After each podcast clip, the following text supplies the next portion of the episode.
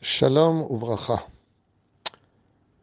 Malheureusement, dans la génération dans laquelle nous sommes, beaucoup de personnes se laissent aller par la mode sans tenir compte des interdits formels de la Torah, comme les vêtements courts ou la mode telle qu'elle se présente aujourd'hui, où malheureusement beaucoup de femmes sortent de façon impudique, ce qui contrarie toute la Torah elle-même, puisque la femme juive est définie essentiellement par sa pudeur.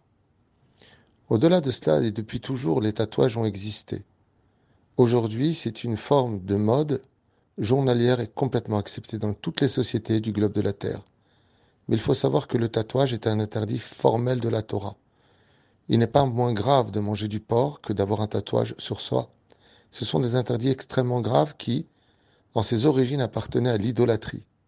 Et c'est pour cela que dans les 613 mitzvot de la Torah, les tatouages sont considérés comme étant un péché constant.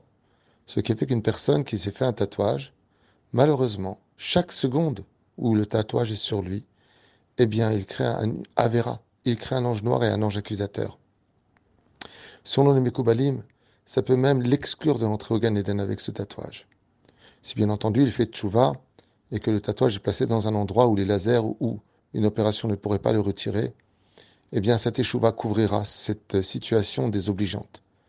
Mais il faut savoir une chose en tout cas, c'est que pour ceux qui n'ont pas encore fait malheureusement ce désastre qu'on appelle dans la Kabbale Amagefaj Keta, c'est-à-dire l'épidémie, mais qui est très secrète, dans le sens où, quand on porte un tatouage, on permet aux forces du mal de pénétrer notre être intérieur et de nous assimiler encore plus, puisque la faute provoque la faute.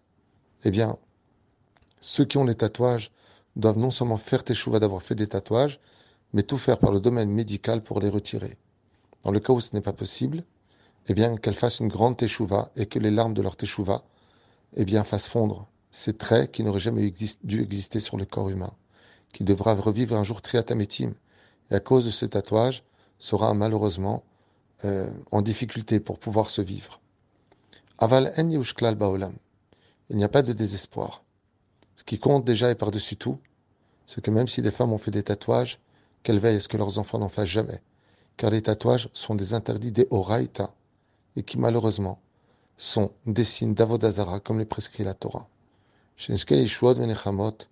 Et qu'on n'oublie jamais que la plus belle des modes, c'est celle de Avraham, Yitzhak, Yaakov, Sarah, Rivka, Rachel et Léa, qu'on est des enfants d'Israël, et tout comme nos mères n'ont jamais fait de tatouage, Chas Veshalom, de la même façon pour nous qui sommes la génération du Mashiach, que l'on perpétue ce chemin de propreté, pas simplement au niveau de l'âme, mais aussi avec un corps qui est propre, et un corps qui est propre, c'est un corps qui n'a pas de tatouage. Avdechem Rav David Twitou.